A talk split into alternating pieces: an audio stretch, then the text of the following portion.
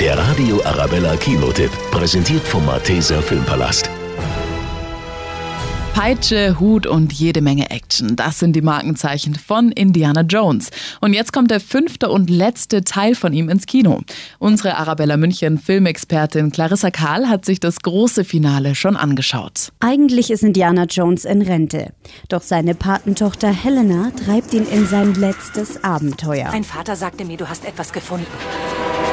In einem Zug während des Krieges. Ein Rad, das den Verlauf der Geschichte ändern könnte. Also heißt es los und das Rad des Schicksals finden. Doch nicht nur die zwei wollen es haben. Eine Verfolgungsjagd durch die Jahre beginnt. Es geht zurück ins Kriegsjahr 1945. Dabei trifft Indiana Jones auf den Nazi Jürgen Voller, der mit dem Zeitrad die Weltgeschichte komplett verändern will. Hitler machte Fehler. Und damit werde ich sie korrigieren. Sie haben es gestohlen. Dann haben Sie es gestohlen. Und dann habe ich's gestohlen. Das nennt sich Kapitalismus. Mit viel Action und der klassischen Indiana Jones Peitsche wird um das Rad des Schicksals gekämpft. Du hast deine Chancen genutzt, Fehler gemacht.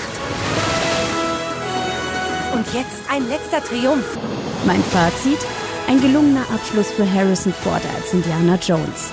Mit diesem Film kann er seinen Fedora-Hut und die Peitsche ein für alle Mal an den Nagel hängen. Der Radio Arabella Kinotipp, präsentiert vom Malteser Filmpalast.